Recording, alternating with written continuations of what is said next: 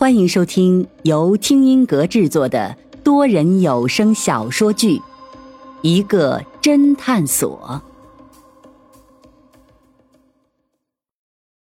第一百七十三章：七年前的案子。失踪了这么多小孩，你们警察竟然都没有注意到？该不会这些小孩家境都不好吧？许真真马上开始嘲讽模式，谁知安然却没有反驳，反而点了点头，说道：“真真说的没错，各地分局报上来的案子，之所以当时没有引起重视，是因为这些小孩大多数是单亲家庭的小孩，有的甚至是无父无母，由爷爷奶奶抚养，而他们失踪以后，警方在最初的一个月内会尽全力寻找，但是一个月过去以后，不光警方懈怠了。”连失踪小孩的家属也都不再过问，所以这些失踪的小孩就都成了悬案，成为失踪人口。才一个月，这些小孩的父母就不再过问？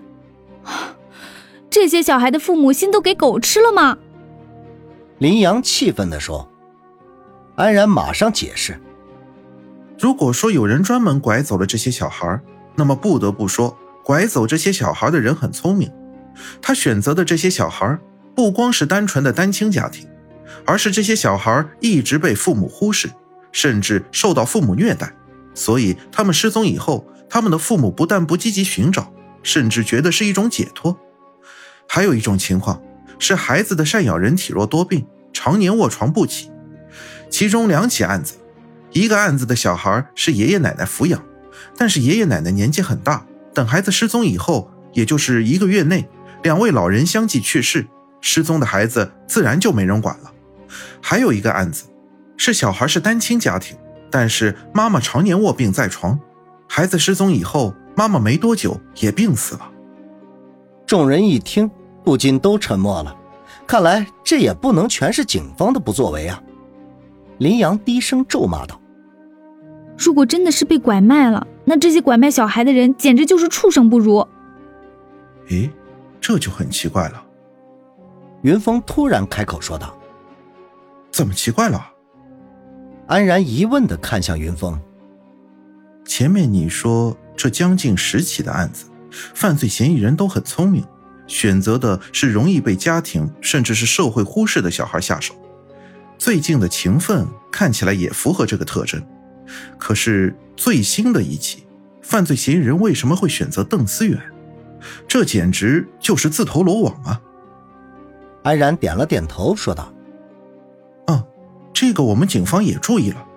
经过讨论，主要有两种可能：第一，就是犯罪嫌疑人侦查失误，没有太了解邓思远的身份，因为从某种意义上来说，邓思远的父母都很繁忙，邓思远也属于那种被父母忽视的小孩一类；第二种可能就是，犯罪嫌疑人最近受到什么刺激。”心理发生变化，由以前的低调拐卖儿童变成了高调报复社会。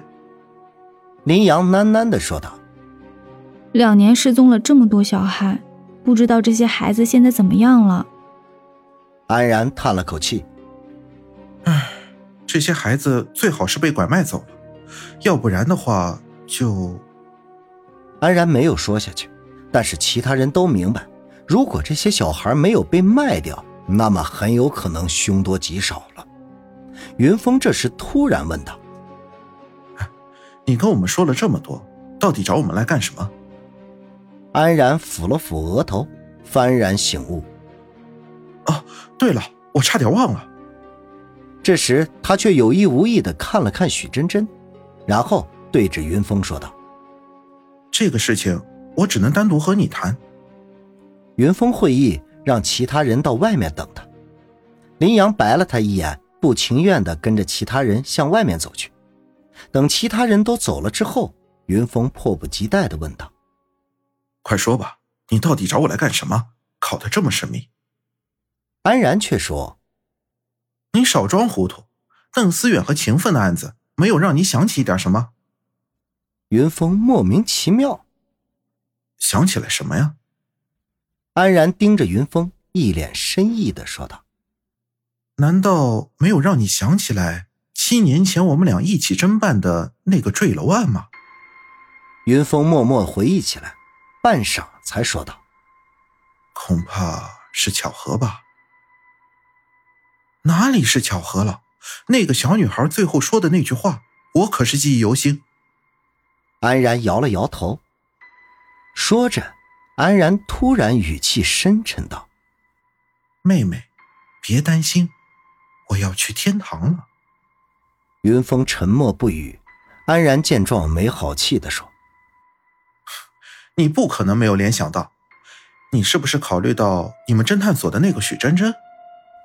云峰还是不说话。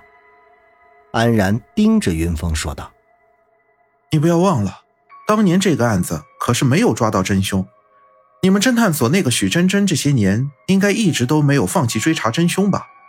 要不然也不会天天把自己打扮的跟鬼似的。”云峰终于开口：“当年那个小女孩说的这些话，许真真也在场，她也听了邓思远的案情分析，所以她肯定也想到了，但是她没有说，我也就装作不知道了。”安然接着说道：“所以我这次找你来，就是让你也加入这次调查之中。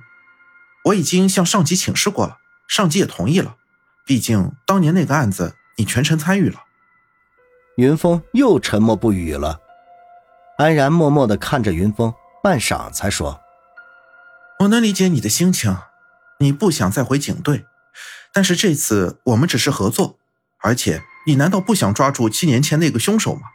不想让你侦探所里那个许真真平静下来吗？”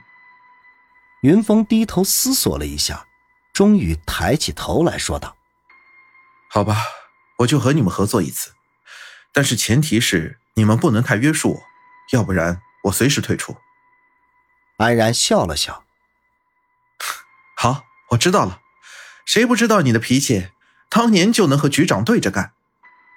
谁知这时许真真却突然推门进来，理直气壮地说：“我也要加入。”安然惊叫道：“啊，你偷听我们说话了？”许真真摇了摇头：“没有。”但是我能猜出来。安然转头看了看云峰，又看了看许真真，无奈的说：“哎，你们侦探所还真是鬼精的很。”云峰耸了耸肩，也表示无奈。安然想了想：“云峰参与是因为他是当年的侦办人之一，你参与没有理由呀。”我可是当年的受害人家属，难道你们不想了解一些当年更详细的受害人信息？安然无可奈何地说：“好吧，我跟上面商量商量。”云峰转头看向许真真，语重心长地说道：“你可想好了？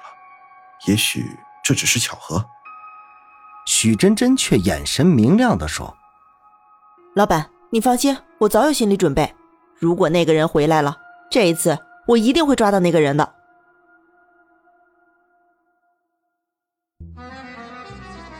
听众朋友，本集已播讲完毕，欢迎订阅收听，下集精彩继续。